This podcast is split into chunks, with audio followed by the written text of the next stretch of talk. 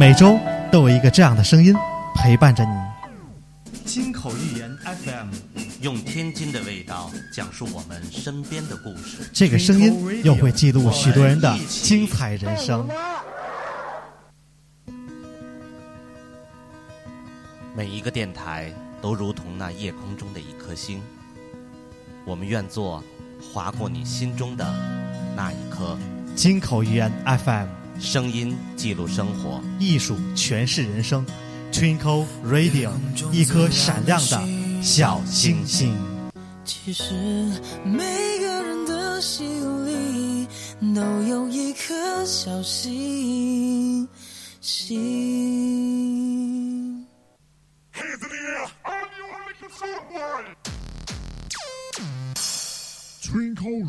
in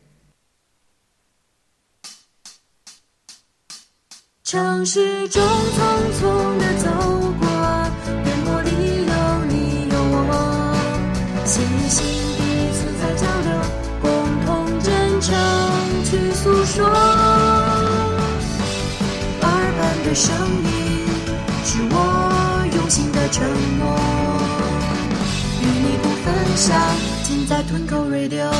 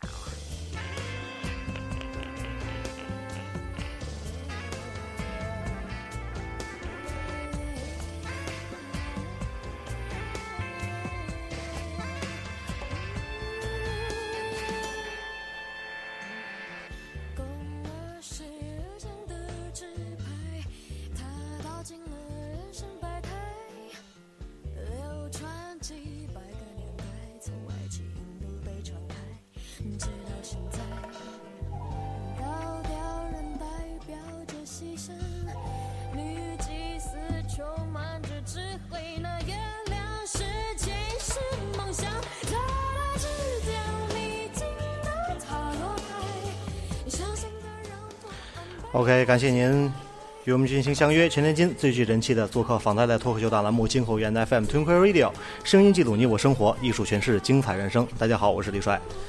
嗯，这期节目我在昨天也进行过预告。呃，这期的话题也是之前我们从来没有播过的啊，因为身边也没有特别专业的朋友，也是这次非常荣幸的啊，请到了一位嗯，在这个行业当中比较权威啊，比较嗯，怎么说呢？嗯，能够算是比较比较有风格啊，但是也非常专业的这么一位老师吧。但是他本人可能自己不愿意成为老师，比较低调，比较谦虚啊。呃，我们非常荣幸的有请到了来自台湾的这个 Jefferson 啊，Jefferson，呃，塔罗师啊，我们 Jeff 是吧？来打个招呼吧啊。啊，各位朋友，大家好。哎，非常欢迎，呃，不远千里吧，千里迢迢的来到了天津啊，从台台台湾台湾呃台中是吧？啊对台湾哎台中那边来到天津，非常权威。刚才呢，其实直播早就打开了，我预告一次早就打开了。呃，Jeff Jeff 来来到咱们这边呢，我们两个有进行了一个很长时间的一个沟通，呃，为什么呢？就是很多的节目，其实我们之前就是没有沟通的啊，直接我们就会进行去播，因为是比较常规类的话题。像这类的话题，因为我之前我本人是没有进行过这个体验的啊。刚才和这个 Jeff 在一起呢，也是进行了人生当中第一次的这个塔罗的体验。嗯，我本人以前以为这个塔罗术是一种占卜啊，是一种占卜类的。嗯，但是从这 Jeff 和我的这个介绍啊，和刚刚刚的这个这番体验，才让我感觉到了，哎呦，不单单是一种占卜，它可能是我自己进行的一些选择和认清一些我我自己的内心的一个潜意识，对吧？非常的神奇，非常的 magic。然后，嗯，本来应该是有两位嘉宾的，我应应该是我请到了来自台北的 Mary 和来自东北的玛丽哈。然后这个 咱们这位玛丽吧，就是没来，这次就是 Mary 来了。嗯、我们从从头开始讲一讲吧，啊，可以好吧？可以。嗯，我们经常生活当中，可能有些人在生活当中有困惑的时候，呃，普通的老百姓都会去找一些算命师傅啊，去看一下，嗯、算一算命理啊，看一看命盘啊，嗯，像比如说像这种道教的这种周易啊，看一看卦象，比如说太极的两仪四象八卦呀，呃，它讲究这个乾、艮啊、坎、兑、坤、离。啊，还有巽啊，对吧？像这个塔罗怎么分为什么呢？大体的，塔罗其实很多人误解了哈，就是在人生里面，我们其实有时候遇到一些啊选择性的项目，那我们会习惯用这刚才像李帅说的哈，就是会用这种占卜的方式，希望是得到一个确切答案。可是实际上在塔罗的分类里面来讲，呃，我个人必须说，它比较像是一种引导类的方式哈，就是像我们一般的塔罗分为大塔罗跟小塔罗。那大塔罗的话是七十八张，小塔罗小塔罗的部分是五十六张。但实际上它不过就是一个潜意识的映射。那潜意识是一个很神奇的东西，就是当我们的人生要做出抉择的时候，其实潜意识都是告诉你哪一条路是对你最有帮助的。但通常很好玩一件事情是，他帮你做的选择不会是我们最喜欢的，但是对你一定是最有帮助的。啊，就是说，其实从塔罗的角度出发点来说，不像是类似于中国的这个这个传统的古学啊，我能帮你看到卦象一些东西，然后能告诉你啊一些预测的，对吧？对其实更多的就是来自于你内心自己的一个深层次的一个声音，把它呼唤出来了。对，啊，激发人的这个本能的一个潜意识。但是刚才在刚刚啊，呃，其实 Jeff 的已经来了两个小时了，对吧？啊对来了两个小时。其实两个小时，刚刚我们一直在在于我。在于我自身的一个体验和他给我的一个传导，还有我们两个进行深层次的沟通，我感觉到这个和类似于这个咱们去算卦差不多啊。呃，刚才刚才您出示的这个是大塔罗对吧？哎，是的，是多少张？啊，七十八张，七十八张，七十八张，七十八张当中，我我具体刚才听您说里边有分为主牌是吧？对，它有二十二张的主牌，二十二张的主牌，对，然后其他的呃，其他五十六张的话，它属于小塔罗的部分，它是属于比较预示的部分，或者是说它有一些辅助性的。啊辅助性的哦，辅助性的。啊呃，每一次都是打开四张，任意挑选四张。呃，其实应该这样说，就是其实很多人会误解，就是说塔罗它一定有怎么样的抽取方式。嗯。哦，有人会用大十字抽取法啦，哦，有人又会用十二张的抽取法。那我个人是比较偏向就是四张，就是过去、现在、未来，还有应注意的事情，就是以四张牌为主。那当然你说抽一张可不可以？可以。哦，随机拿出来一张也可以。对，就是你的定义，还有你跟这个人的潜意识的沟通，你觉得用什么样的方式最好？嗯，好，那我通常是用四张，因为其实已经包含所有可以讲的东西了。对，嗯那这四张当中，我刚才是每次打开一张，对，可不可以四张都打开？啊，可以，但哦是、也可以都打开。对，在选定的过程里面，我们就会先呃预告，比如说我们会预告这个牌它有个定位，哦，这张牌是属于过去的牌，在牌没有翻开的情况下面，我们可以先预定它有一个过去的牌、现在的牌、未来的牌，一个一个啊、呃所谓的隐藏牌，就类似我们周易里面讲的变爻，哦，啊。它不是一个选择性的，啊它肯定是一个固定的。对，那嗯那么在我在我翻开的每一张当中，它就会呈现出来属于我这一我需要占卜的这一件事儿的独特的一个密码。对，它可能这二十二张主牌，它可能会适用于各种问题，但是当当它出现在某一个不同的问题上，它给予它给予的这个定义是不一样的。啊，当然当然，啊，比如说，呃，就这一张主牌的话，我把它翻开以后，可能我需要问到我的事业，或者是未来的身体健康，或者是啊、呃情感问题，它可能所呈现的这个意义是不同的。呃，对，而且通常主牌它都是非常直观的，就是它告诉你的答案就是就是这个样子的。那副牌就会有很多的解释方式主牌的它的定义是非常的绝对的啊，非常绝对的。啊、那副牌是副牌呢，它就可能就是会比较细腻的东西，就是借由主牌方式，呃，比如说我们假设是抽四张，它里面有一张主牌，我们会依着主牌去做围绕去做解释的。嗯对，哦、比如说举一个例子好了，比如说有一个人他问事业好了，他一翻出来是一张阿波罗的主牌，嗯这种主牌就很简单，它就是阿波罗太阳神，它充满能量的，做就对了，你不用想太多。嗯，就是说我在于这件事儿，比如说啊、我做电台这件事儿，啊我是做是不做啊当我翻开这张牌，是一张非常充满能量，像您刚才说叫什么阿波罗是吧？对它是属于西方的太阳神是吧？对，它是非常赋予充满能量的。对就是说我这件事儿，我做这电台这件事儿，可做可不做，我到底做不做？当我打开这张牌的话，它的定义就是告诉我一定要去做，对因为它充满了能量，对代表着我要做一定能成功。对，能成功以外，它有一个预示，的就是告诉你，就是啊、用充满能量的方式去做，你不要想太多，别把自己捆住了。积极一点啊拿你所有的热情投入到当中啊对哦。如果是负面的牌呢，它会呃，举一个例子好了，比如说像有时候我们问到一些呃女孩子最常问的一些事情，就是关于感情嘛，是吧？啊，女孩子比较求一些姻缘嘛，对。撂到过去咱们传统来说叫姻缘，对。放到塔罗里面叫什么？叫情感。啊对。情感方面。就像我们是那个圣经里面说的嘛，就是上帝说啊，女人是水做的嘛，所以女性当然就会比较感性的方面，嗯。所以问情感方面比较多。但是有时候会常遇到一个状况哈，呃，就是一个女孩子她可能在感情上面有些挫折，嗯，但是她不断的在里面纠葛，就是啊，比如说这个这个男对象不好，但他一直没办法放手。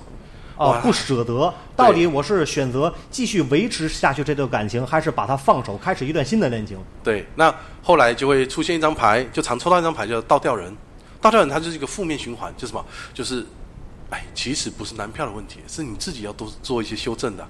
为什么？嗯因为他的意思就是你跟这个男朋友分手了，你在下一个男朋友，他还是在基于你自身产生一个新的循环，可能这段循环和你上一段恋情可能差不多，啊，对，肯定因为因为是什么？因为是你本质你没变，对不对？就好比这一个人，我做什么都不成功，我你想，比如说我在。嗯，比如说啊，我在这个工厂上班不成功，我可能我可能去选择销售，我做销售还是不成功，我可能去选择这个，比如说设计类的还是不成功，到最根本需要找一下自身的原因，可能就是我这个人做事儿不专一，我可能踏实不来，踏实不下心去做某一件事儿，所以导致我在每一个单位工作的都不顺利，都不如意。对，所以塔罗它的帮助哈，其实要真的来说的话，我们可以这样说，就是呃，我我我个人比较喜欢用一些传统中国的一些思想东西去做解释哈。做结合吧，对嗯，就比如说呃，我们常讲一件事情，佛教里面讲的就是说哦，菩萨聚因，众生为果。嗯，那通常我们在问塔罗时，是因为我们看到一个不好的结果，哎，这个男票不适合我啊，这个女生太骄纵啊，那我们讨厌这个果嘛。但实际塔罗它就是把这个因翻出来的，就哎，那那是你个性所导致，不然你怎么会挑这样的人当你的伴侣嘞？是吧？那所以更更需要注重的，其实就是能找到自身的原因。啊，当然，那么能不能在找到自身原因之后呢，我来让塔罗给我占卜一下，我需要怎么做哦，才能才能进行改变？有没有一个改善的这么一个效果？有，绝对有。就像看病一样，能找到病的问题了，也能帮我去把病治好。对，但是通常人性是这样哈，就是我占呃帮别人就是解析塔罗解读解析了很多年，但是重点是什么？就是你讲了他一定听吗？哦，就是其实就是咱们老话讲的“江山易改，秉性难移”嘛。就是说我，其实我就像很多人现在一样，知错、认错，改不了错，这就是生活习惯与我个人的这个性格秉性的问题。对，我这个男朋友不适合我，搞了一个下一个男朋友，新交了一个下一个男朋友还不适合我，但是我我本身我骄横，对吧？我娇惯蛮横，这个我姿态和我的习惯我改变不了嘛。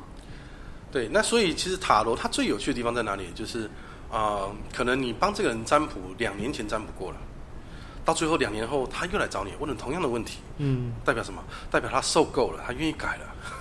嗯，就证明他在这一长段的时间当中，他自己内心做过争斗啊，他从行为上做出了改变，他认清到了自己。对，因为人很好玩，这是人性哈。我们常讲就是人出生就是提升自己的智慧，拉伸自己的人格，是不是？那他等到他痛苦够了，他就想改变了升华了嘛？啊，升华了是吧？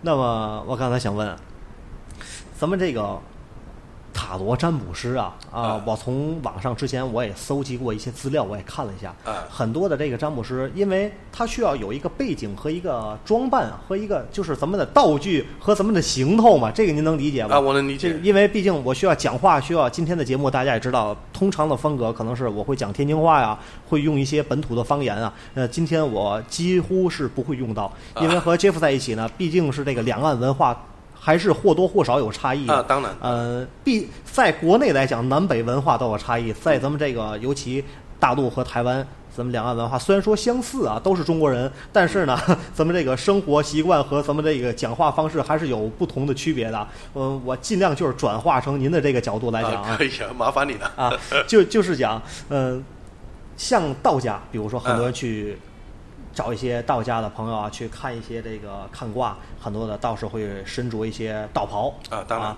然后会有一个道场，嗯比如说会去有一个。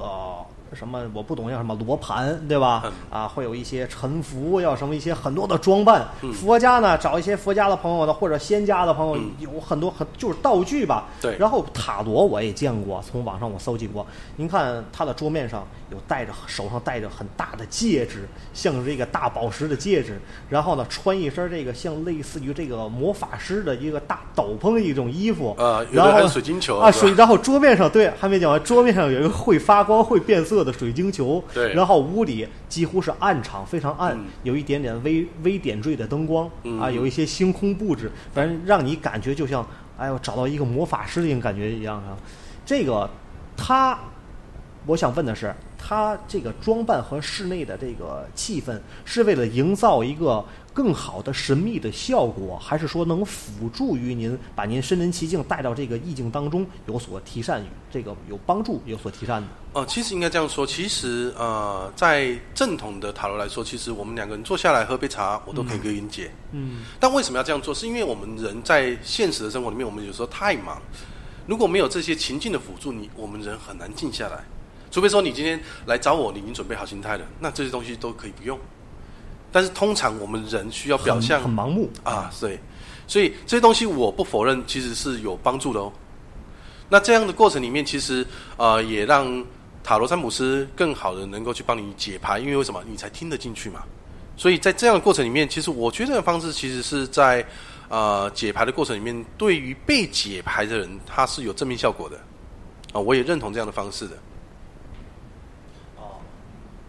那那还是像我说的一样，呃整体的这个房间，嗯，在于咱们这个小空间内，它的一个布置与它的这个型号装扮，对于被占卜的一方啊，环境氛围的带入还是有所帮助的。啊，当然了，如果我今天穿个拖鞋、穿个短裤，然后给你解塔罗，哇，你肯哦定吓死我可能我可能我可能会认为这个太太这个是不是闲闲散人员太太不专业了？可能是是不是开玩笑了在这里？嗯、刚才我试的时候，因为都是朋友嘛，啊呃，Jeff 今天也没有说特意的需要什么样的装扮，尤其今天来到直播间，也不是去到他的这边的工作室这边，呃，只是单单的带了一副牌和一本书，啊，是的，啊，对吧？来到这边，我们两个就是坐下来，静静的喝了杯茶，啊然后点了支烟，然后就可以开始进行我的这个问题的对话了。对当然嗯、我大致的问了几个问题，未来的事业方向的啊、生活方面的啊，对吧？也都问了。我说一下我的感受吧，我的感受。我其实我在于今天和您沟通之前，我对于这个塔罗方面，我还是不大于这是怎么说呢？我对于它的期待值和它的神秘感，嗯，没有太大的抱有，嗯、怎么说呢？不是说幻想吧，没有太多的这个期待值。啊，可以理解啊，可以理解吧？因为我是个人比较崇尚这个周易的啊嗯啊，周易学的和这个道道家学，我比较，因为我身边的道道教朋友比较多嘛，嗯、也身边有几位道长啊，也比较有有几位高人。他我习惯是在于整体看一下自己的八字命盘啊，因为这个八字来说。杰夫这边对于道教也非常的了解，对吧？也也也学习过，对吧？啊，有兴趣啊，有兴趣啊，也参与过，所以我认为，呃，看一个人的八字和了，他从这八字当中能掌握到你的出生年月，可能你特定这个时期，就像于每个人的星座一样，它不一样，有独特的一个密码。但是在于这个咱们塔罗占卜，我认为就是你空瓶拿出四张牌来，让我选择一个，而且还是背对着选择。你比如说像正面选择，呃，可能你我都学过这个心理啊，呃，结合人的这个性格，比如说类似于咱们台湾也比较畅行的这个 DISC 啊，嗯。这你了解吧？性格测试法，或者是一些心理测试法，从表面上这些画面，你选择以后能透过表面能了解到，你能读懂读读懂一些，略读懂一些你内心的一些想法，或者认定这一个人的性格，从而去产生一系列的分析。但是这个我没有任您对于我没有任何的数据的采集和本身你对我不是特别了解，啊，当然，对吧？可可能你对我人了解，但是我想问的这件事儿你可能不了解。啊，对，我想我我从事的事业，可能我想做这件事儿，你并不知道，对，你没有一个信息的采集，嗯，而且也没有一个直观的让我造成一个直观的直面的判断，就是随机让我去选。嗯但是刚好我刚才选的话，但是我想选哪些，你心里其实已经知道了。但是我我翻开的牌也正能应对应对您刚开始设想的那张牌，从而进行给我进行解答。嗯，也是我现在当前处处在这个处境，我的状态，我当然谁谁都一样，最明白、最了解自己的莫过于自己嘛，啊对吧当然？啊、我翻开这几张牌，在 Jeff 给我解答的时候，啊、我我认为是非常准确的，不能说灵验，其实这个事儿不包含，从来没有说一些这个迷信的色彩啊。呃，我我其实这样讲好了，就是以塔罗我自己对塔罗的研究来说的话，我必须这样说，塔罗它从来就不太有太多的神秘学。为什么？因为其实呃，我刚刚也跟那个呃 Steven 有稍微解释过，其实塔罗它其实就是潜意识的投射而已。嗯，那我的习惯，像刚才我跟跟 Steven 我们在啊，我们就讲玩塔罗好了啊啊，我们也是请 Steven 把七十八张牌的正面全部看过。对对，为什么？因为我必须去引导 Steven，让他的潜意识里面去看过这七十八八张牌。那我们的大脑记不得没有问题，但我要解读是潜意识，所以潜意识看过就可以。但是这七十八张，我说实话，我在看的同时，我没有记住任何一张，我只是看这上面七十八张，嗯、每一张，说实话，图形很复杂，对，呃，很杂乱，嗯，不像艺术感，没有一没有太多的艺术感在里面，很很杂乱。我对于我零基础没有接触过，这是我人生当中第一次接触塔罗。我看过它的这个表面的这个牌面的当中，我这是这是画的这是什么呀？这是我也没有兴趣去看，我大致的我就是略过了一遍。对，但是杰夫告诉我，你必须每一张都看。我说我问了一句，需不需要认真的去啊、观察？他说不需要，你一一带而过就可以了，对吧？我就轻轻的，就像拿照相机扫描了一样啊，就轻轻的就看了一眼，我就全把牌都捋好了，背过去放在那里。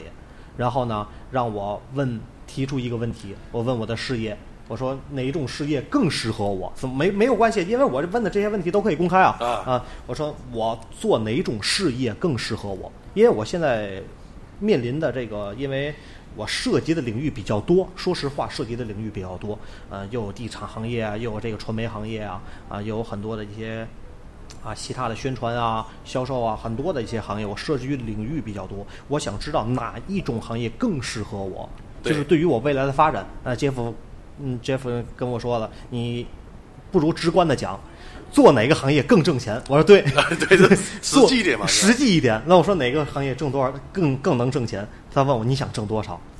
我说呃够。我说我这人其实我没有太多的贪念，我这人几乎可以说没有贪念，我就是够够生活就可以了，能维持生活就可以了。就是欲望使人进步嘛。哎，对对，对 但是他诱导我，他跟我讲你这个不够不够充分啊。啊我说是不是就是把这个执念会放大一些，会更准确一些啊？所以他他告诉我，你不如就说我做哪个行业能挣一千万。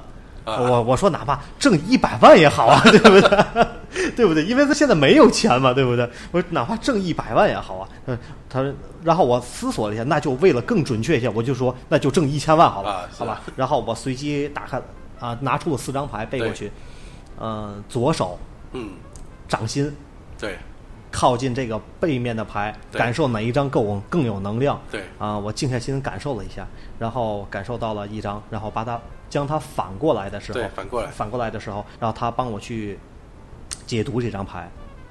解读这张牌以后呢，让我看了一下这个这张牌大致的书面的含义。对嗯，说实话，书面的含义非常的模棱两可啊、非常的两面化。这个就是说，嗯、你记知道现在这个网上非常畅销的就是网网红书吧，叫占卜书，还有咱们现在街面上很多卖那种占卜奶茶，无非就是说我提出一种问题，然后你给我一个答案，那个答案非常的模棱两可。你比如说，你比比如说啊，嗯、我最近为什么这么的不顺利？然后 这个占卜书你随便打开一页，然后一打开全都是命，就非常的模棱两可，你能理解吧？或者问那占卜奶茶，嗯，这个我这个人我喜欢的人到底是不是我命中应该应该对的人？然后占卜奶茶给你一个答案，一切的选择都是你最好的结果。这个 这都废话，我不需要你跟我说。所以我刚才看着书上非常模棱两可的话，然后所以我才体会到了。啊，为什么要有这个塔罗师的存在？就是他帮我帮助我把这个谜面解答完整的把它解开，然后他告诉我，你看书面上这是大致牌的含义，对吧？因为他面对的所有不同，你提出来的问题也不同。嗯下面是他帮我解答的，然后呢，嗯，让我看了一下这牌，你看到什么了？我那张牌叫什么？叫负面性呃是吧？负面性啊，是那张牌吗？啊是就是上面很多矿物质的那个啊，对对对，我打开以后问我看到了什么？我说我看到了，从直观的这个角度上看，我看到了类似像一颗卫星啊，啊。细看呢，上面很多的矿物质啊，像一像矿对啊，像挖的那种矿石啊，宝石。嗯，然后呢，它的右边呢，有一边有光泽，像是有阳光反射，有光泽度。然后再往里面细看呢，我看到了有山，有峡谷，嗯，嗯，有有这种很大的、很深的峡谷和这个，我我脑子有印象，我有印象，我记忆力还可以啊。呃，我深层次再看，我看到了宇宙，啊看到了星空，啊。呃，然后呢，Jeff 帮我解答，你你说吧，你说吧。我这样解释好了哈，为什么要有塔罗占卜师来做一个潜意识解读？其实很多人误会，就认为呃塔罗占卜师他就是他讲的都是对的，其实不是这样。应该从另外一个更直观角度来讲，就是塔罗占卜师他就是一个协助你的工具而已，应该这样说。那为什么这样说呢？像比如说，像刚才 Steven 问我的说啊，巨福啊，我做哪个行业能够挣一千万？后来翻出来一张牌，哇，牌面简直是负面性，哇，糟糕了，这个人一辈子惨了是吧？挣不到钱了。那当然不是这样子，因为为什么？我们来看这个问题哈，解牌是它有它的两面性，对吧？对，因为解牌是这样解，解牌通常分几种解法哈，我讲比较简单的。第一种就是牌面式解法，牌面式解法就是我刚刚讲的，这张牌翻出来就负面性啦，就没有啦，没机会啦，这辈子打包吧，回家种田去啦。但另外一个角度来讲，我们在讲的是直觉式的解牌。其实这些直觉式的解牌是怎么解的呢？像我们刚才看到，它里面有所谓的卫星嘛。哎，奇怪了，我看这张牌我没看到卫星啊。可是为什么被解牌的人他会看到卫星？为什么？因为这跟他的内心的潜意识所要传递出来的东西有就是我的潜意识，我的大脑给我传递这个信号。对，所以我们就可以来分类嘛。那这张牌里面，它其实有很多的水晶，有很多的黄金矿，有很多的铁矿，那很多的山。那这些东西其实每一张牌，为什么我讲说，其实塔罗占卜是它价值在哪里？其实是因为在你你能读懂我，啊，对，沟通的过程里面，你沟通出来的东西，我去帮你做转化。那很简单的解释，这张牌怎么去解释呢？就是在你看到所谓卫星的部分、通讯的部分，那就是什么？卫星通讯的部分可以做。另外的部分的话，就是矿物的部分，做矿物买卖的部分可以做，对不对？那另外一个话就是山，山的部分的话，它其实就是比较有土方，啊、有建筑业，有山林地，那你要这里要注意啊，我们解牌的时候就要特别沟通一件事情，因为它就不会是正常的我们讲都市城区的房地产买卖，它走的可能就是山林野区，嗯，哦，就比如说我我希望就建个农场的这种，啊，这样就适合了。好，它的解释就会比较直觉式的去解释。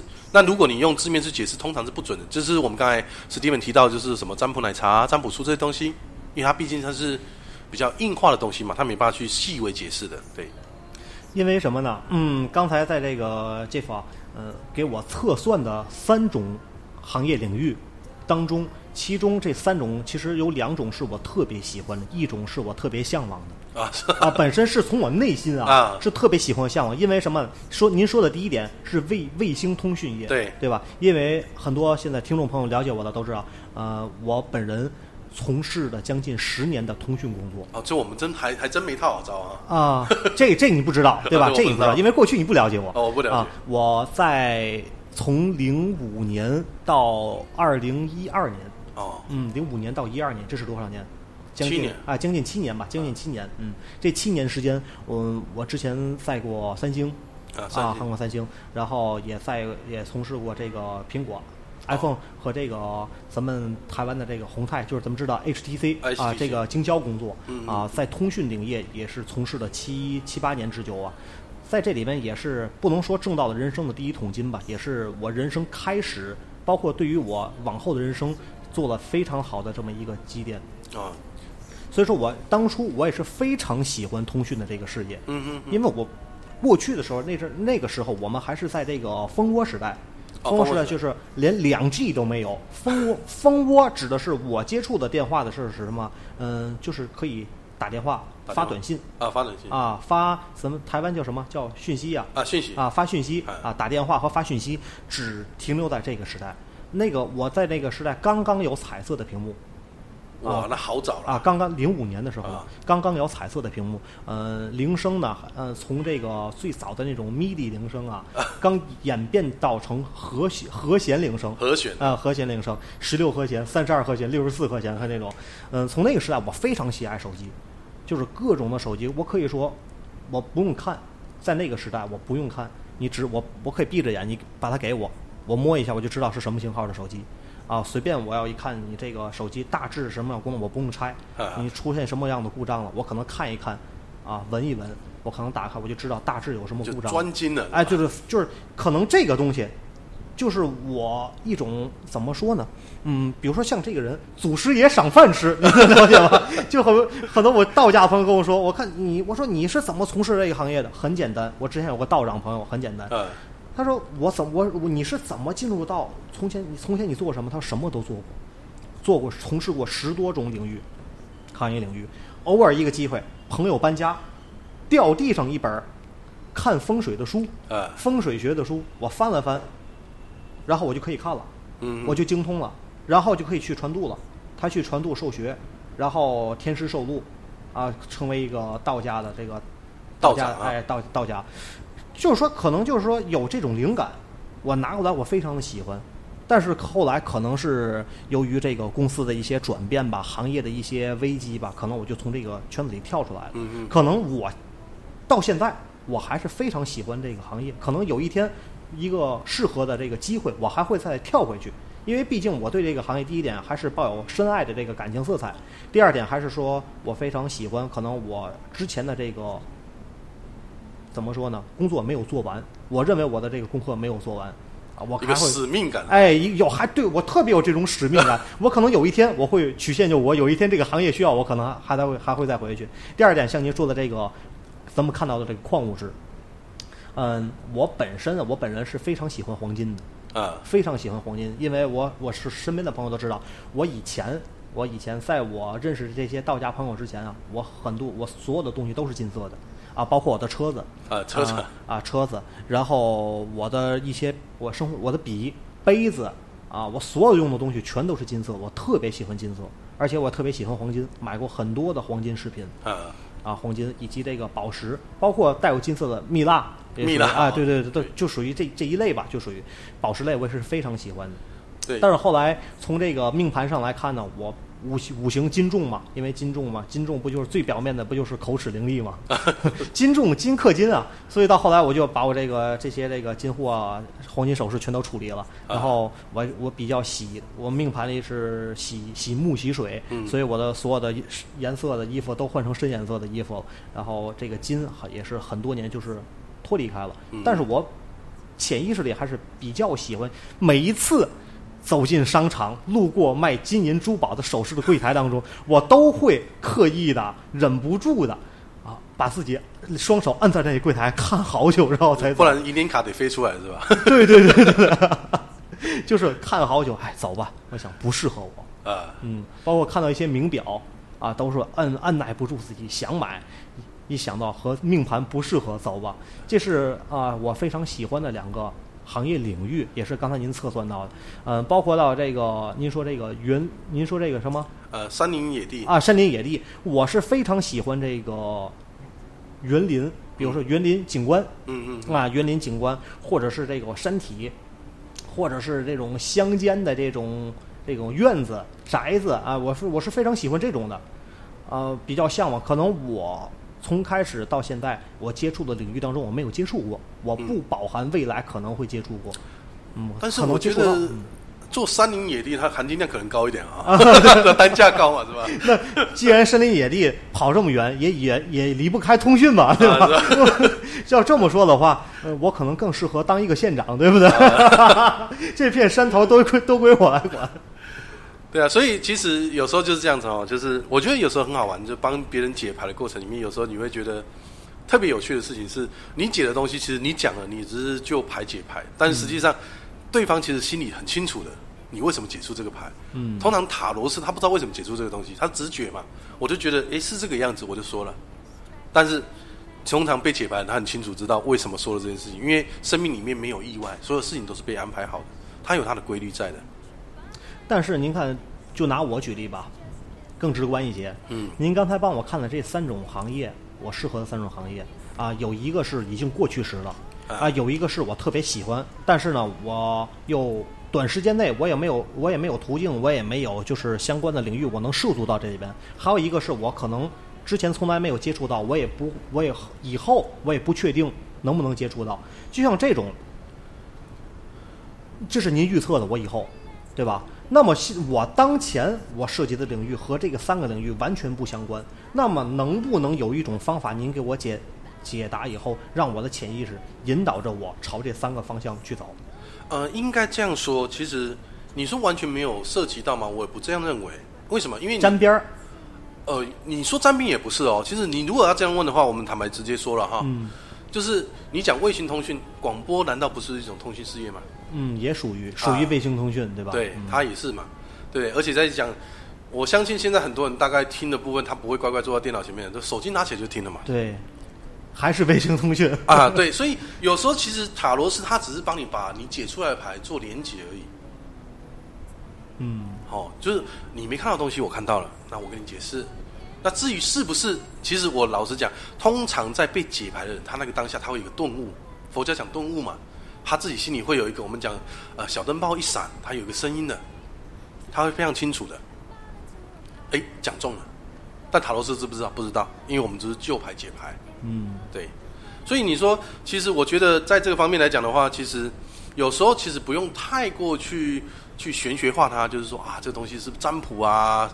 那我讲一件事情，就是塔罗它其实怎样，它就告诉你，呃，有三条道路，A 道路、B 道路、C 道路，你自己选。你自己选。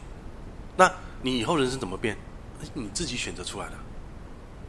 所以他的方式，他的预见方式是预见道路，不是帮你预见结果。好，这是非常要去去理解的一件事情。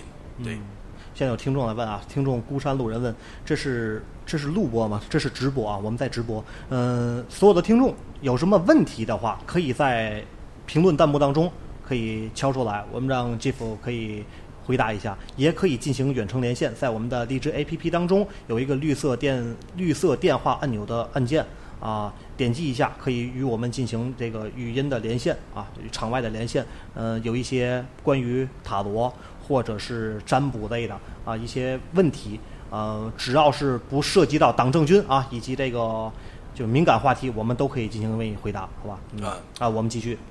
对，所以呃，像我自己来讲的话，因为我自己本身也蛮喜欢周易的哈，嗯，所以我后来发觉一件事情是东西方的文化，你看这些大思想家，我们讲呃中国老子，那西方就是我们讲这个耶稣基督嘛哈，嗯，它都是有一些相似的，对吧？对，那我们讲这个印度的那个呃，就是释迦牟尼。啊，佛教啊，哎，我后来发觉一件事情，你知道吗？这边非常有趣的一件事情。嗯，我那天在看《道德经》，那里面他讲的“道可道，非常道；名可名，非常名”。对对，那后来他讲一件事，他说这个宇宙有一种莫名的规律，但我不知道它叫什么名字，我不知道它长什么样子。那姑且就称它为道。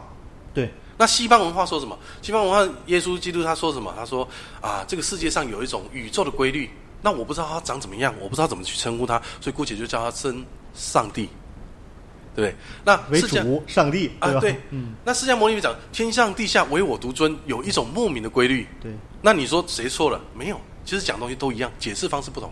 对。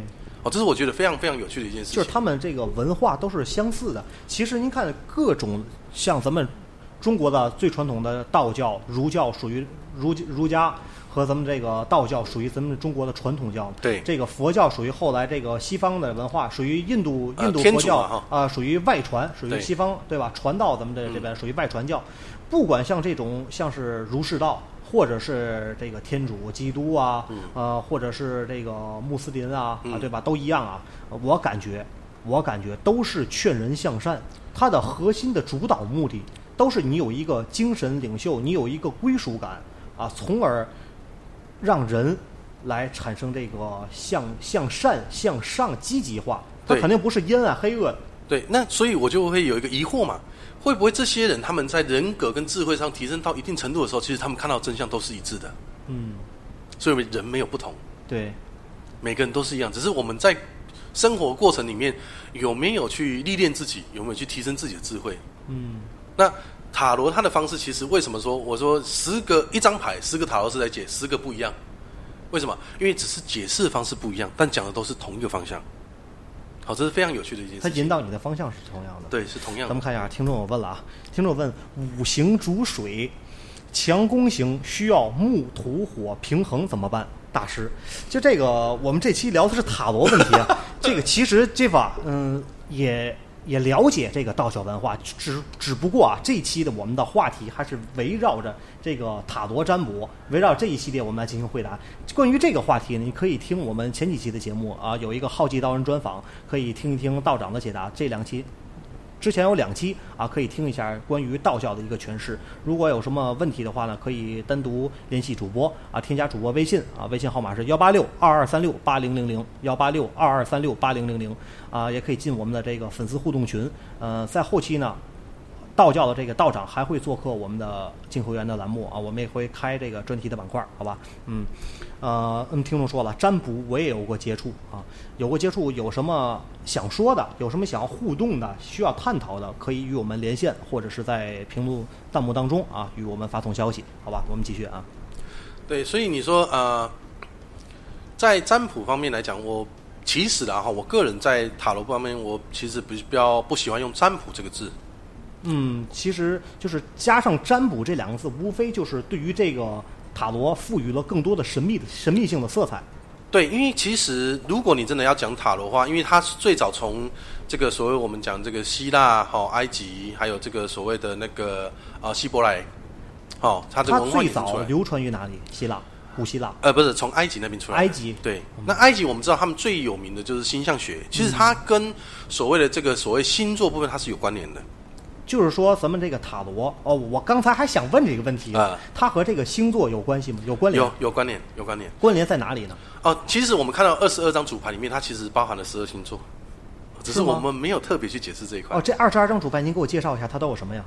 二十二张主牌哈，其实哇，这很多哎。啊、您 大致大致的介绍一下吧。基本上就是，您刚才说提有提到有太阳神阿波罗，对，它有隐士嘛，隐士它其实就是初学者，嗯，有没有那叫什么海神？那叫什么波呃波萨顿吗？啊？波萨顿对，有没有？他有这张牌，但是呃，他有一些，比如说我举几个例子哈，嗯，比如说他有一张牌是星星，他讲的就是水瓶座，那有一张是月亮，哦，你看这是属于比较大的事物哈，嗯月亮的话是属于双鱼座，对不对？那太阳，太阳不用讲了嘛，就母羊座，对不对？牧羊哦，白羊座，对，哦白羊座，牧它就是比较冲动的嘛，哦，是不是？它也比较充满能量的嘛，哈。那哪一张代表巨蟹座的？啊，巨蟹座，要找一下啊，那我就是巨蟹座的。我没把它背起背起来嘛，这你得先跟我套好招是吧？就是说它有相关联，对，它都有相关联。像巨蟹座，它就是战车，战车战车这张代表什么呢？它就是怎么讲，就是代表它是以行动为法则，然后它的精神啊、身体啊、心智跟精神，它都不断的在行进嘛。那你看那个巨蟹座有没有？它本身就披着一个甲壳，嗯，它就像一个战车嘛，是不是？它就装甲没人比它厚了嘛，是不是？呃，巨蟹座大致的最笼统的定定义，在现在在民间啊，包括有一些这个公众号哪里啊，我看到了，给予我们巨蟹座巨巨蟹座啊更多的评论，就是一句话，就是母爱的光芒照耀大地嘛。巨蟹座哈，巨蟹座其实老实讲哈，你看它的特性哈，它就把壳到处背着，嗯什么意思呢？所以巨蟹座他的倾向也会容易就是比较顾家，嗯，比比较照比较周到嘛。其实，啊、比较周到。其实我们在一起，我出去玩耍也好，吃吃饭也好，我我的所有的朋友是特别希望我出现，因为每次必必须打电话给我，必须我需要到场，因为我们在一起和我在一起接触，他们会感觉特别舒服，特别周到。嗯，嗯，对，所以其实如果你真的去看的话，其实这些西方文化的东西哈，我们必须讲塔罗，它有它的黑暗史。嗯，好，那为什么？因为你想哦，它在这个呃希腊的部分、埃及的部分，还有那个希伯来文化部分，它最早就是跟我们讲刚刚讲到天主教起了冲突。为什么？因为它被冠上了神秘学，那神秘学就糟糕了。为什么？因为它有些在色彩。中古世纪，它是不允许除了天主教以外其他的神秘色彩在西方世界里面，所以那时候占卜师、他不允许啊，当然当然不允许啊。那所以那时候占卜师是一个有生命危险的职业，你知道吗？哦，对，就等于是异教徒了，你等于是毁案了，你等于反动了啊，反动了，对，反动了。可以这么讲。对咱们看一下，咱听众耿丽丽讲啊，天蝎座主牌是哪一个呢？主播可以说说吗？我们问一下我们的技法，问一下我们的嘉宾，主播肯定是不知道。天蝎座，天蝎座哈，它的这张主牌非常有趣哈，我解解释一下哈。嗯，这张牌叫死亡死亡，啊，死亡。那死亡其实意味着什么？它的两面性就是重生嘛。啊，对，为什么你知道吗？那我们从这个地方解释哈。那我回答这个星座完之后，不要再叫我回答星座哈，我讲的是塔罗啊。好的，好的。开玩笑的哈，我这样解释哈，就是死亡这张牌，它代表的是重生，它代表是无常，对不对？印度话里面有句话叫做，也是跟死亡有关，叫起于啊、起点即是终点，终点即是起点。嗯，为什么？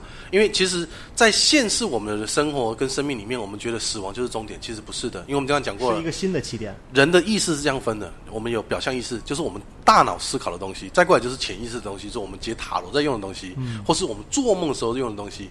但在底层有个东西叫真我，就是最深层次的。对，那真我它是不会随着肉体的消亡而消失的，它会一代传一代，一世传一世的。为什么？因为它的目的是像人的基因嘛。啊，对，嗯它的目的是什么？让我们人格在现实生活里面，还有我们现实呃俗世的生活里面不断去提升自己。那我们如果从星座来解释了哈，我们现在就讲星座了哈，问天蝎座嘛哈。OK，天蝎座的守护星是哪一颗呢？是冥王星。好，我相信天蝎座的人很喜欢这些东西的，因为天蝎座本身的特性哈，它是对玄学东西特别有兴趣是吗？啊。是的，因为他的不都说这个天蝎座这个腹黑嘛，啊，对，我我我也天蝎座。对吧？哦，你也是天蝎座。啊对表面上说这个腹黑，但是我看这个天蝎座的人，基本上我感觉啊，凭我自身的感觉，因为我身边天蝎座的人朋友不不少啊。呃，说是腹，与其说是腹黑，不如说其实就是嘴黑，嗯就是嘴上不饶人，说我特别恨你，我怎么？其实心态可以说刀子嘴豆腐心嘛，可以说，对，可以这么讲对，可以这么讲。那我们来解释星座方面的解释哈。其实它的冥王星代表很多意义啊。其实很多人讲说天蝎座怎么样怎么样怎么样，哎，我们有太多解释。但我们从星座学的角度来看，死亡它代表是重生，重生的部分呢，天蝎座它会有几个形态哈。第一个，在他刚出生的时候，没有经历过人生挫折的时候，他就是 Scorpio，就是天蝎嗯啊，就是我们看到我们讲腹黑这一块。嗯，但他经历过人生挫折之后，他会变什么？他会变成 ego，他可以接受吗？转化为接受吗？对，他会重生之后变成老鹰。嗯，重生嘛，对，那老鹰之后呢？因为老鹰之后，他在人生里面，他开始哦长风飞翔，但是他有一天会老，有一天会怠惰，有一天会挫折，他会在死亡。死亡之后，他会变什么？他会变 phoenix，就是变成凤凰。嗯，所以天蝎座它其实是涅槃嘛啊、对，它是一个非常特别的一个一个一个一个星座。好，它有三种形态，所以在塔罗里面，它用死亡这张牌来解释天蝎座是非常直观的比较适合的。啊，比较适合的。对，因为冥王星它掌管的就是生与死，死的反面。我讲过，塔罗所有东西你要这样去看的，它有正面，也必定有负面，但没有一个绝对是冥王就类似于咱们这个中国传统的这个阎王的意思嘛，啊，对，大致吧，对吧？主管生死嘛，对吧？嗯，我这个你刚才解释这么多，这个天蝎的这么好，你在算是在夸自己吗？啊，我没有没有，不要误会了。然后这听众说了啊，星座哦，我们社长开学的时候一句话，现在我还记得，我是天蝎座，我记仇，我感觉还好啦。啊、应该这样说哈，天蝎座其实不要老是不要老是讲说记仇这件事情，我应我会这样比较正面去解释。天蝎座记仇因为什么？因为在乎你，啊、对，其实你 我呃重感情嘛。呃，我们刚好可以从这样来分哈。其实天蝎座它其实是一个很专情的，但是呃很多人讲说他容易记仇是为什么？第一个，天蝎座记忆力特别好，记忆力特别好。记忆力特别好，尤其是受伤的时候特别特别记得住。为什么？因为他是一个很感性的星座那他自己会消化吗？啊，会消化，就重生嘛，得死亡嘛。哦，哦可以痛到深处嘛他就把自己虐到体无完肤以后，然后重新再开始，对再对你进行转化嘛。对，那我其实在这方面哈，刚好刚刚跟 Steven 在开播前，我们有稍微聊到这个话题哈，就是其实有时候很多时候我们必须要说一件事情，就是有时候我们恨一个人，他的底层是来自于我们在乎，嗯我们爱这个人。我举一个例子好啊，我很恨我爸爸啊，假设啦，嗯，我爱我爸爸，刚刚才咱们提到过这个话题啊，没有关系，咱可以说。嗯，对，那为什么会这么恨一个人？因爱生恨嘛啊，可以这么说。所以天蝎座很容易被误解啊，这个人好记仇啊，是不是？是吧？记就就一件小事情，他可以记很久。其实你要从一个比较柔性的角度、比较感性的角度去理解天蝎座的话，他就是他受伤了嘛，那他疼了嗯啊，他疼了。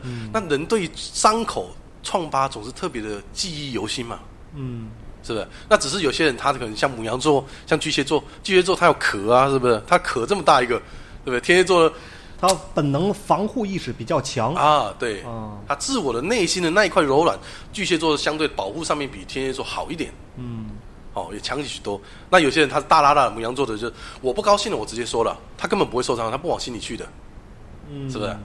所以这是啊、必须帮天蝎座平反一下。有有道理。这跟丽丽说了，天蝎比较喜欢神秘的物质，我感觉这个把握适度啊，把握适度，一一定要朝这个正正面能量方向，比如说呃。多学一些知识啊，对于未知领域的探索这方面是好的，千万不要走反了，否则那叫好奇害死猫啊！对，像 Steven 讲这个哦，我就觉得非常正确的。为什么？因为其实啊、一件事情的发生，我们必须要理解一件事情。从塔塔罗角度，在人生里面也是这样，它两面两面性，它都是中立的，它没有绝对的好或坏。比如说，我今天这样说了，我在路上跌了一跤，结果我今天上不了班了，我得去医院那你说是好是坏？啊，对，是不是？有的人他会怎么想？他会想说，哎呀，我今天受伤了啊，我真倒霉啊。那你今天看什么都不顺眼的、其实你的想法要主动的积极，主动的朝积极的方面去想，对啊，那我也可以这样想啊。哎呀，我今天就不想见到我老板，太好了，借此机会给自己放一天假。啊，对呀、其实有时我现在以前其实咱们两个特别像嘛，嗯、脾气比较暴躁，啊。呃，其实属于年少无知的一种吧，呃，比较比较比较比较呃血性子啊，比血性方刚啊啊，还是比较嗯、呃年少，还是属于懵懂、冲动、易冲动。哎，对，正面解释是这个人好相处，没心机。哎，对对对，正对对对，没有坏心眼人比较直，对吧？用在用在咱们这儿来讲的话，嗯、但是过去也有不好的地方，就是什么呢？遇到什么事儿特别有时容易冲动，冲冲动导致容易极极端嘛。对比如说今天像您刚才说的啊，今天跌了一跤啊，摔了一跤，今天真他妈倒霉，啊走背字儿，啊用咱们北方人话讲，走背字儿，看什么都不顺眼。跌完一跤以后，今天一天工资没了，上不了班了，真倒霉，赔钱，啊，对吧？你如果放到现在，对于自身的修行也好，这么多年可能啊、受的跌打比较多啊，嗯、认识到了自己百炼成钢。啊，现在人是百炼成精了啊啊，认识到自己内心可能就会想跌了一跤，刚好今天不想上班，啊，我就转换一下我的思想了。对可能今天如果我没摔这一跤，可能会发生更大的失误。比如说，比如说我会去幻想，今天如果没摔这一跤，我去上班了，途中可能会被车撞到，哎，可能我走楼梯从楼梯上跌下来摔得更重，嗯，可能今天我上班被老板臭骂一通，不单单挣不着钱，还被一身臭骂。今天借此机会在家睡个懒觉，放松一天，啊，换换心情，在家喝泡泡茶，喝喝茶，换换心情。明天以一个更好的心态迎接我新的一天。对，所以哦，其实有时候像塔罗最常遇到就是会被问到关于感情的问题。哎，我有时候觉得这嗯有些女孩子特别傻，嗯，她就遇到一个男生，渣男被骗哎，对不对？怎么办？那死都不肯放手。我心里想，哇，我就是我放不下。对啊，那我就想，那你怎么没有想过，你放手，搞不好下一个你的男男票是马云呢，是马化腾呢，是吧？这个您说的容易，这个事不关己这事儿说的特别精巧。哎，所以我们在讲，就是塔罗占卜师它的功能就是跳出外界，帮你看清楚真相。因为他就不适合你，你干嘛要执着？你执着了，把自己陷坑里了，是吧？哇，这还是握不住的沙吗？啊，不如就扬了它吧，对，不适合你抓着，那痛苦你为难自己，是不是？越来越变得束缚自己，把自己禁锢在一个圈子里面。对，那真正有好的人在你身边，你看得到吗？你看不到了。嗯，你的视野、你的这个眼观被你自己封锁掉了。对，所以其实有时候塔罗，为什么我说塔罗占卜师他其实有时候啊、呃有一些难过的地方，就是啊看了心里挺酸的，你懂意思吗？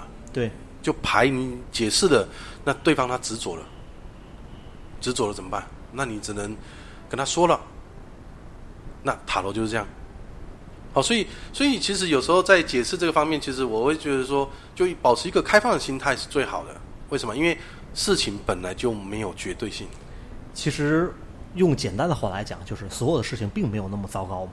人生苦短，并没有那么糟糕。是啊，嗯然后我们再来讲一讲，呃，您刚才又在开始之前测试我的时候，您有说过这个塔罗牌，它您提就是您跟我说，我提出来的每一个问题啊，您讲没有绝对的好与坏，当然对吧？啊，但是您能告诉我，我这件事如果我去做了，我需要付出的代价是什么？与我没去做，但对于我来说，对于我自身来说，我的好处利益啊会有哪一些，对吧？对，因为其实哈、他会去引导你，呃，对，告诉你这个答案。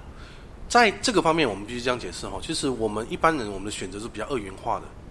什么叫二元化？就是说，呃，我们对一件事情的看法就是，我选择做或选择不不做。或者是做不做纠结状态。对，但实际上我们其实人生有三个选择，一个就是我选择做，这是一种选择吧。对，那我选择不做，这是第二种选择。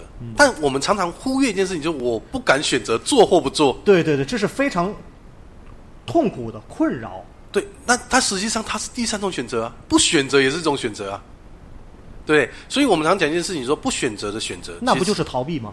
啊它也是一种选择啊，选择了逃避嘛，是吧？那也是一种选择，那代价通常最大代价最大，啊，最大，因为你完全不知道会走向哪里啊，嗯，他迷茫迷茫。迷茫的嘛。但是可不可以通过塔罗来指引我们一个方向？到底是做还是不做？可以，其实塔罗它最简单的方式就是把所有东西都直面观了。你选择做这件事情，你的代价要付出什么？你会获得什么？你选择不做这件事情，你会获得什么？但你的代价是什么？它会非常直观的。那只是我常讲一件事情，就是像那个 Steven 在简介里面讲的，其实它就是一个预见可能性而已。但重点是你人生的地图，你走向哪条道路，其实都握在你自己手里的。塔罗它只是一个工具，不要迷信，不要入迷。像刚才，嗯，我问到您，我说我现在事业上发展对于我有哪些困境？你不是刚刚刚帮我测试了一下吗？对我选了一张牌，嗯，那张牌当中，我记得表面是这样，我看起来就是，嗯，怎么说呢？啊，挺那张牌是什么？对于我当前的事业上面的选择，刚刚我我忘记了这张牌面了啊，大致意思是这样的，帮我解释了一下，它是一个负面的，啊，不是那张矿物质的那个，啊是另外一张，也是关于事业的。我问我事业的发展，嗯、帮我继父帮我解答了一下，我看了一下这张牌，他说说的什么？我的这个困难思想比较多，啊，我的困难思想多，我会看到很多负面上的，我会想到很多负面上的一些东西，啊，比如说，比如说我刚才和继父说了，确实是这张牌面可可以说是说出了我在事业上的我事业上的一种心理，比如说咱们今天咱们面前的这个这只茶杯，我比如说我想去做这个茶杯的经销，我会考虑很多的问题，啊，店铺租金的成本，人员开支的成本，以及这只茶杯是不是当前能能结合当前这个时代比较畅销，还是说这个茶杯在脱在这个滞销了以后，我的处理方法有哪些啊？以及我的盈利、我的亏损在于多少，在多长时间能够维持和回本儿，后边是多久能够盈利？在综合一圈考虑以后，我会选择 OK 不做了。每每件事儿都是一样，我反复斟酌了很久以后，我告诉我自己算了，不能做了，对，所以这张牌啊，其实它还是那张负面性的牌。对吧？嗯，那我们要讲一件事情，就是说，其实如果你从这个牌面上来解释，当然我们就可以解释这个人想的比较多，哦，那负面的看事情的从从负面角度去看比较多，但是从一个积极正面的这个人考虑的比较周全。那我们在我自己通常在解这样的牌的时候，我就会告诉他，就是说，那你要不要问下一张牌是关于想把这件事情做好应该怎么做？对，他有一张牌去辅助他把这个问题给解了，要不然你只看到这张牌就停了，不用不用看了，不用做了。对，对，但想做嘛，想做，我们就要问另外一张牌一个开放性的问题，就是说我如果想把这件事情给他搞好了，那我应该修正什么地方？所以塔罗它其实是这样哈，就是第一个他们没有绝对性，第二个在呃我们通常问塔罗，其实有我帮很多人解过塔罗，他们习惯会问，哎呀好不好啊，是不是啊，对不对啊？塔罗没办法回这种回回答这种非常封闭性的问题，就你二选一的答案，他没办法。你要问的问题就是，我想把这件事情做好了，我该怎么做？它是开放性的。然后我不是又做了一个问题吗？然后我又测试了一下，到底这以后的这个工作，以后的事业到底怎么做？又出现了一个非常朝阳的一张牌，就是代表做就完了，别想这么多，对吧？对这张牌哈，其实它就是那个什么，就是 巨蟹座的主牌哈，就我们刚才讲到的战车，我刚才有拿到那张牌了，就是战车那张牌，它是一个非常能量爆发的哦，不是，我讲错了，那是另外一个问题。他讲拿的是那个 angry，、啊生气那张牌。啊，生气那张牌它的解释哈，你可以从负面的解释，就是你会觉得很怪嘛，对不对？你从负面去解释它刚才。看到那牌，那张牌您说的那个非常愤怒那张牌，对我看了看到的那张牌里都是支离破碎，对因为每个人可能他看看到的感受是不同的。对，嗯，他可能有火嘛，他可能有有有有马，有野马。啊、我没看到您说的火和野马，可嗯能咱、咱们两个就是看事物的表面，可能分析的心理不一哦，样。对，我对我我讲的是，因为我讲过，看牌的人被解牌的人，他看的东西，对，可能从 GIF 这里你看到的是有野马在奔腾啊，你看到的有火焰，但是从我的角度，我是从来没有看到的。嗯同样一张画面，对就现在微信朋友圈里经常疯传的，就是很多性格测试嘛。嗯你能从这个这张图片直观能看到什么？我们看到是一个小女孩，嗯可能另外一个人看到就是看到一个骷髅，他看到是阴阴暗面的，我看到的就是它表面光鲜艳丽的。呃，对，当然，对吧但是它是中立性质的，它不是绝对的好与不好。他看到骷髅，以为他可能是他这个人善于分析嗯啊，他善于这个呃侦查观察。我可能看到光鲜亮丽的，我可能就是比较爱表现啊，我比较就是容易冲动嗯啊，对吧？可能我的直观上是不一样的。我看到的是都是玻璃杯，都是碎片，支离破碎，看到了一副非常不好的一个表现出非常不好的这么一张。对，因为其实这张牌我们刚才讲就是说，要做件事情，确定可以做嘛，对不对？它是有 angry，、那你如果从负面去解释它，就不太适合。嗯，为什么？因为你你你要做一个事业，然后你已经想到它会破碎，那就不用做了嘛，是不是？可是问题是我们问的问题是怎么样把这件事件呃这个事业做好，所以它是一个正向，它不会给你一个负面答案的，他不会说啊、我想把这件事情做好了，就告诉啊你把所有事情都搞砸就对了，不可能的。对，所以他是从一个角度去解释，你要解释到他后面讲一个啊、每一张牌它都有正反两面的一个解释性，所以他的解释是什么？他解释是什么？把负面的愤怒的情绪转成什么？转成创造力。哦，举一个例子好了，嗯，啊、我们举一个比较好玩的例子哈，嗯，比如说夫妻两个人吵架了，老婆很生气了，拿了行李打包回家了。回娘家了。啊，回娘家了，是吧？不干了。那老公本来很生气啊，谁不生气嘛？是不是？那老公也想出离家出走啊。哦，就你会离家出走，那怎么办？对？就他老婆一拖着行李箱出来到门口，她老公行李箱已经收好了，对不对？她老公动作比她还快，本来两个是愤怒的嘛，对，她改成创造力怎么改？超先她一步了，对她老公讲了一句话：“没有你的地方，我怎么待得下去我陪你洗澡。啊？”是不是？这个事儿就就完了吗油然而解了，对吧？啊，嗯是不是？这就是愤怒转成创造力的一个非常实际的一个效果。那所以人生里面其实有是这样的，愤怒不一定不好，有时候愤怒是一种沟通，但太过了就不好了。那怎么样去拿捏这个尺寸？是不是？这是人生智慧嘛？这个等同于咱们老话讲的“化悲愤于力量”嘛，是啊，是吧？等同于这个意思。对，其实从这个塔罗今天和继父一起聊了这么多，其实还是我能理解到、参悟到一些道理的，在在这个塔罗当中，如何去调整一个人的这个心态。刚才这这点可不可以讲？嗯、讲到咱们家庭关系当中啊，啊、啊咱们过去啊、就是和咱们亲人谈话啊，讲话，呃，我这样解释好了哈。嗯其实塔罗它其实最主要去展现的是我们潜意识的思考逻辑。嗯注意啊，是潜意识的思考逻辑。那潜意识从时从什么时候被培养的？其实从我们胎教开始，你就觉得，就是说我们与生俱来的那一刻，对吧？对它其实我们就在被创造了。那被创造的过程里面，比如说，呃，如果一个小孩子他是成长在一个家庭破碎的环境里面，嗯好，举例来讲哈，假设哈，假设哈，好，比如说我从小我就是一个单亲家庭的小孩，嗯，那我以后对婚姻就会有一种莫名的恐惧恐惧啊，对，为什么产？生恐惧感，哎，因为我小时候老是看我爸爸妈妈吵架，那还得了？您怕重蹈覆辙，那？嗯我会驱使我自己怎么做？我会想啊，早点离开这家，我自己有个家，我以后家一定不要这个样子。嗯可是因为你不想，因为我不想，所以我就会创造一个我不能接受的家庭状况出来，一直到什么？一直到我看破哦，原来这不是我真正想的，我要的是一个不一样的生活。那怎么办？中间有一个非常重要的东西，就是我们可以借由塔罗来创造，我们怎么去创造这样的家庭氛围。那这个东西就是扭转什么？扭转我们过去被灌输的对于家庭跟婚姻的思考逻辑。这是塔罗的正面意义，它只不过是把为什么会形成这样解开来而已。那我们必须看到真相之后，我们才能够去扭转嘛。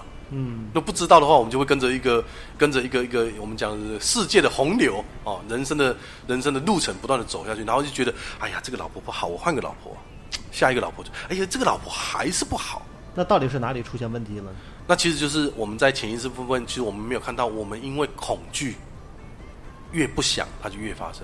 所以以前哦我们常讲一件事情，越恐惧越发生嘛，越抗拒越持续。就是越怕这个事儿，他这个事儿越会到来。对，一直到有一天我们接受家庭里面本来就会有摩擦，没什么大不了的，摩擦就摩擦呗，家庭日子还得过嘛，对不对？但是什么吵架以什么以不伤感情为主，吵完就算了，对吧？以还能继续过为目的。啊，当然，因为为什么？因为家庭维持家庭和乐是最高原则，是吧？嗯，对。所以说，嗯，刚才咱们说了这么多，还是说调调整自己的心态。对很多其实问题的这个根本就是在于自己的内心。对，因为其实我有时候解塔罗解到，有时候我我为什么后来这几年哈，史蒂芬，你知道我这几年其实不太爱解塔罗，有一个很重要的原因是因为我解了我自己难过，能能结合想到自己吗？也呃不是，还是说你你替您会替你解答的那个人而产生一种心里的一种悲哀和怜悯？因为你帮不了，哦，你帮不了，为什么？比如说我这样说好了，在这个一个女生，她她就是喜欢那种长得帅、嘴耍嘴皮的男票，嗯，她老是找这样的人，那你喜欢渣男，那没有办法。那那你你又怪他对你不专一，你觉得合适吗？呃，因为那个男的，因为那个他的那个男票对哪个女生都专一，哦，是啊，所以就没有办法对他专一嘛。啊，呃就是这样啦、那所以你说问题是出在那个那个男的身上吗？不是啊，他个性就这样，是我们自己选择，我们挑了什么样的人。那刚巧你又喜欢这种类型的，那你就没有办法怨天尤人。哎呀，我怎么找到都是渣男？那那怎么改变呢？调你是朝着这个方向去发展的，对，那你得调整自己吧。有他是能过住日子的，你不是看不上吗？对有趣的灵魂你又看不上，对对吧？好看的皮囊呢你又玩不起。对，那你你不能一天到晚在在葫芦田里面要找西瓜嘛，那是找不到的嘛，是吧？那只有怎么样？所以我调整了，我要找的就是什么？一个哎，能够跟我过一辈子，而且风趣、幽默的人，但是对我专一的。你先设定了这样的方向，你去找的人才对设定好你的一个方向，然后千万不要偏离你这个方向啊对当哪怕哪怕是你这个过程当中穿插出来了你当初曾经特别喜欢的那种的样子，你一定要把把控好自己。对但是其实还是人性是非常难难把控的。哎，所以我就说，为什么我这几年不太爱解塔罗，原因在这里，因为他人生的功课，他必须得撞过一次，他痛了，他知道路行不通了，他才能改嘛，嗯是吧？其实有的时候我的朋友道家朋友就是这样，嗯，像咱们就是普通正常人、普通人在一起跟你聊聊，愿意和你多说一些。对，以后人生啊，比如说事业，比如说你的婚姻发展、你的感情啊，需要需要朝哪个方向去走。但是有的人呢，他跟我说了，像愿意和你聊的，跟你聊一上午、聊一天，没有关系。有的人，我看完你的命盘以后，我就知道我不能多说了，因为第一点我渡不了你，嗯，就是说我把这些现象我说出来，你自己也知道。就像我刚才说过的，最了解自己的莫过于自己。嗯，你也知道你是怎么回事儿，对吧？我看到你怎么回事儿，我没有办法去说。说出来第一点，很多事儿还有很多事儿天机不可泄露。我跟你说了，破了天机对我不好。第二点，我说出来以后，你自己明知道你也改不了，没有办法，我和你没法聊，聊不了。对，就是史蒂文，你知道我最怕哪一种哪一种朋友来找我吗？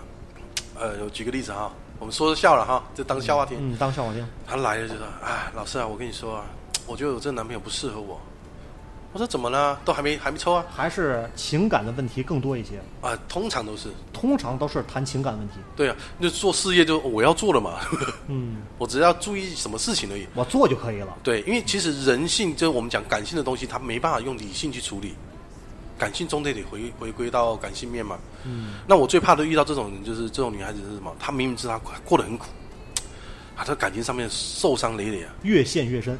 对，他就说：“老师，我觉得这女这男男的不适合我，但我又离不开他，但我不想跟他在一起。那我说，那你就别在一起了吧。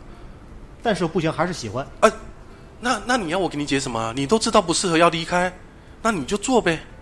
那你不做，你你抽塔罗抽呃抽七七千八百张，你解不了你的问题、啊。那还是放不下。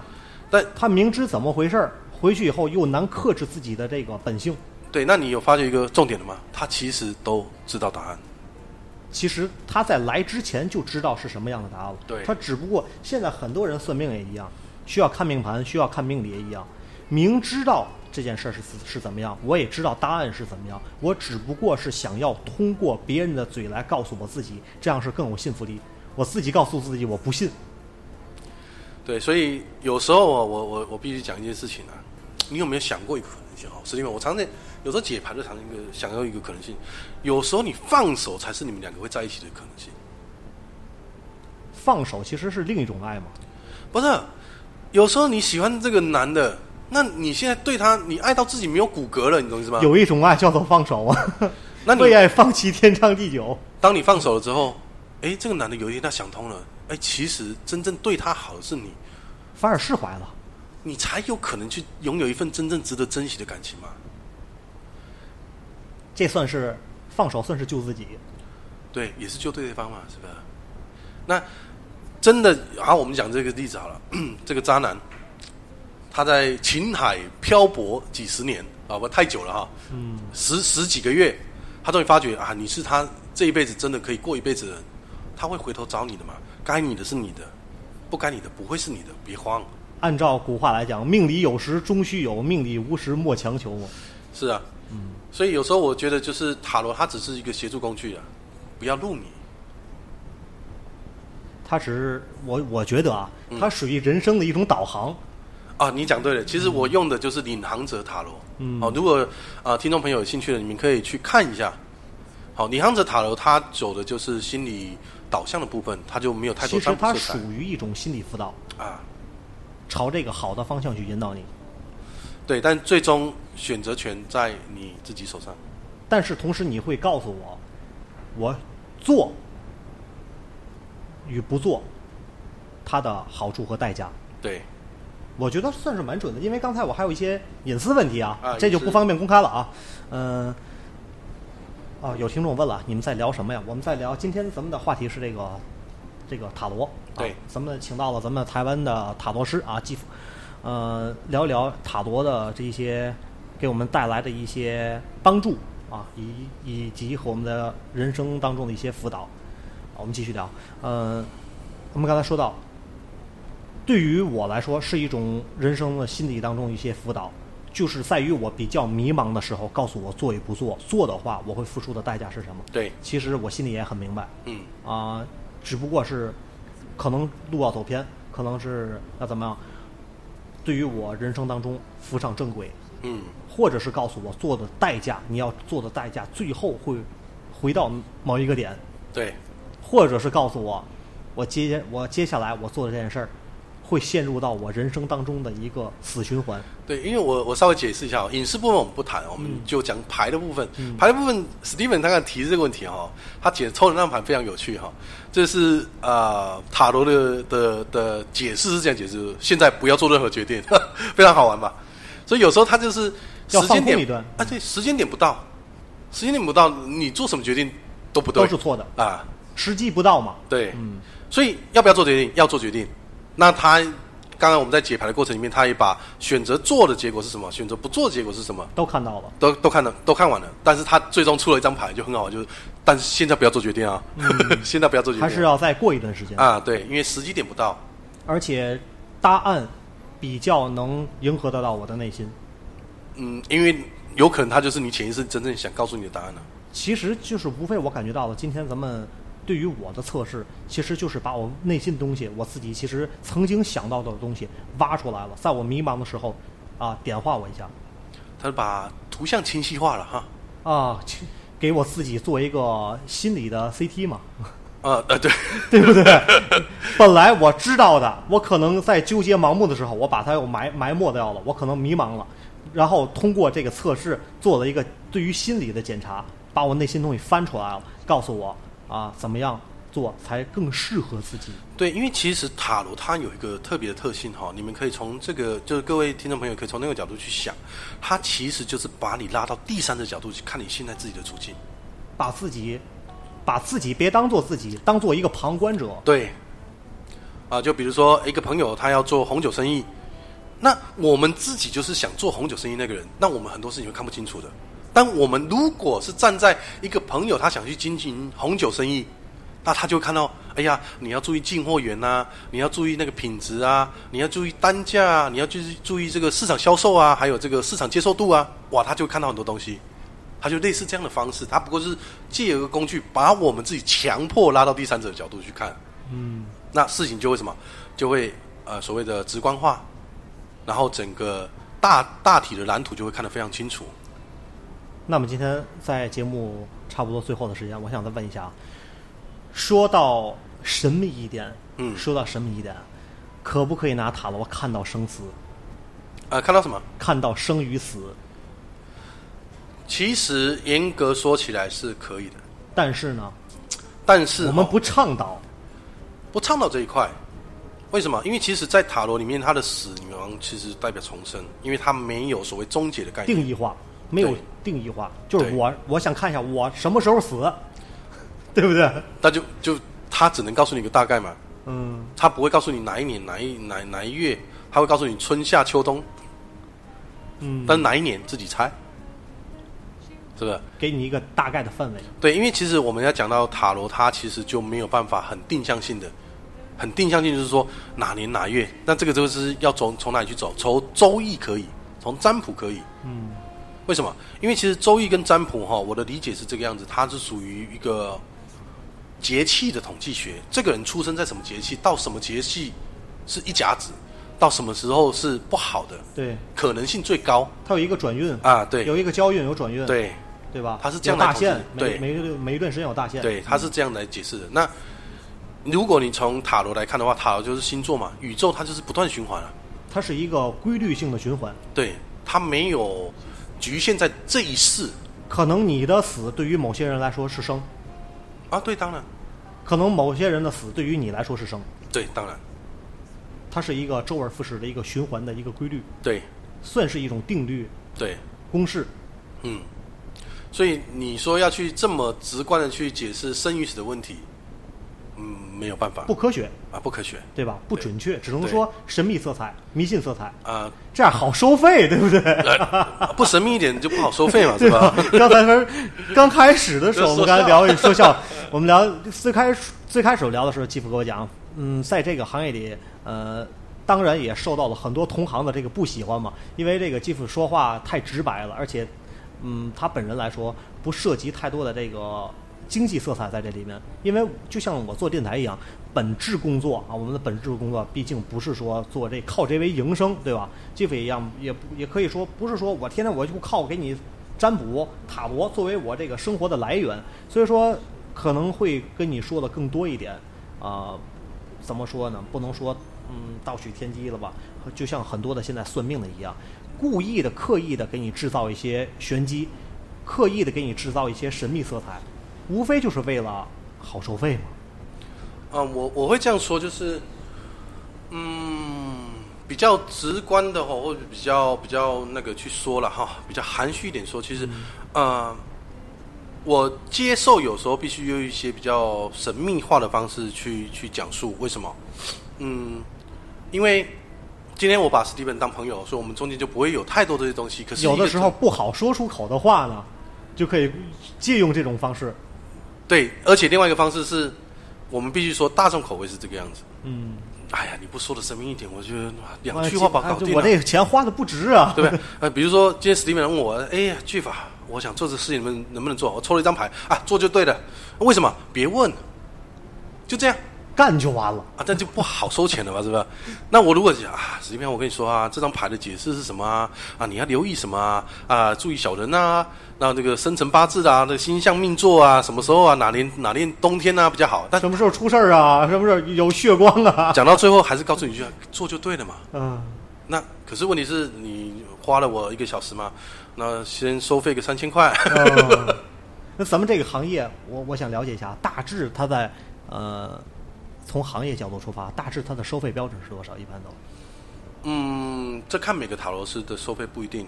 通常我知道比较普通的呢，比较普通的，大概在台湾大概一个问题是六十块。一个问题六十。对那那价格还是比较亲民的，这个价格。哦，那是一个问题哦。什么叫一个问题？就是啊，我做哪个行业适合这一个。就刚才我刚刚我问的那个问题嘛那我要留意什么？这是第二个问题。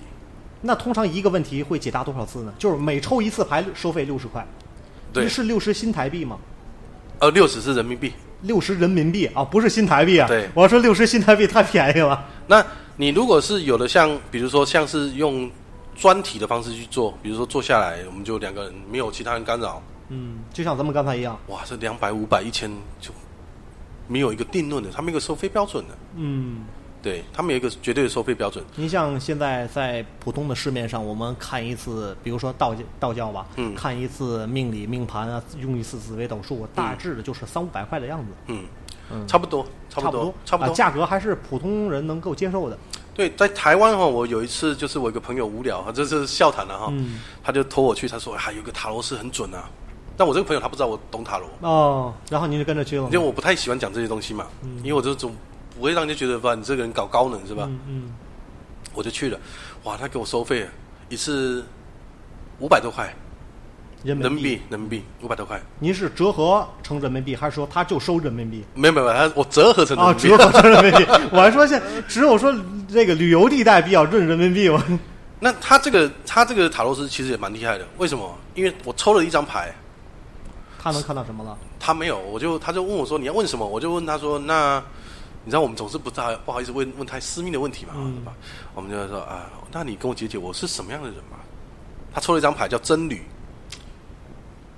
他就跟我解释了什么意？思呢？你真女就是有智慧的人嘛。嗯那，我不是讲我有智慧啊，我不是自自自吹自哦擂，啊。您您就是您提问，告诉我是我是我为不好不好问什么，我就问我是一个什么样的人嘛。对对对对然后您抽到一张牌是真女是吧？对。啊，上面它的牌面的意思就是富有智慧的人对啊。然后他他他给您深一步的诠释到了什么呢？他诠释的一件事情是，你都知道，你干嘛要问我嗯，啊？这个塔罗斯就是有内容的东西啊。哦，他就说了他的意思就是说，你其实你都懂，对呀、你懂我要解牌嘛？其实其实其实就是您的潜意识指引着您把那张牌拿出来了，对，我就告诉他，然后你的身份也 你的身份也亮出来了就，暴露什么了嘛。然后下一步呢，你们又聊什么了？嗯，所以后来的结果就是他没跟我收费嘛。掏出来，今儿的意思我有证，哎，这真实的，这真实的，这是真事儿。啊，这真是的。所以其实有时候我们必须讲，在市面上有很多塔罗师，其实真的有两把刷子。哦，真的是有两把刷子的，有的是是冒充就位收费的，有的有的就是靠它挣钱。其实老实说，我我不会这样说，为什么？因为其实塔罗它就是潜意识的东西哈。那它其实老实讲，通常在解牌过程，我讲过，塔罗师并不重要。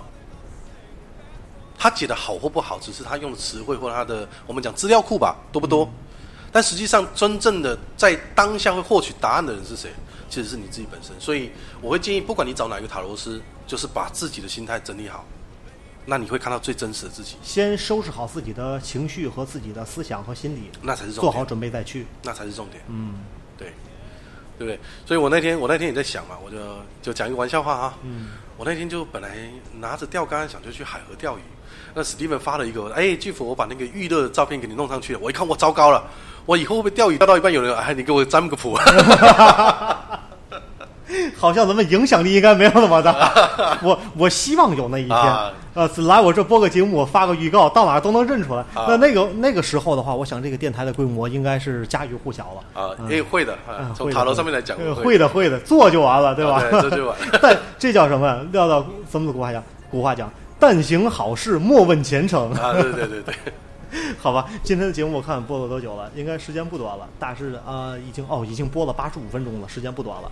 嗯、言而总之，总而言之吧，还是其实所有的这个事儿，你想问的吧，你心里其实有一个答案，对只不过你自己有时是迷茫，让这个塔罗把你的潜意识带出来，然后呢，让你不迷茫，让告诉你你做的这件事儿啊，如果做或者不做，啊，代价是什么？对指引着你朝着一个更好的方向去认识自己，对，不迷路，嗯，是这么一个作用。其实就是目的就是提升自己嘛，把事情看透彻了。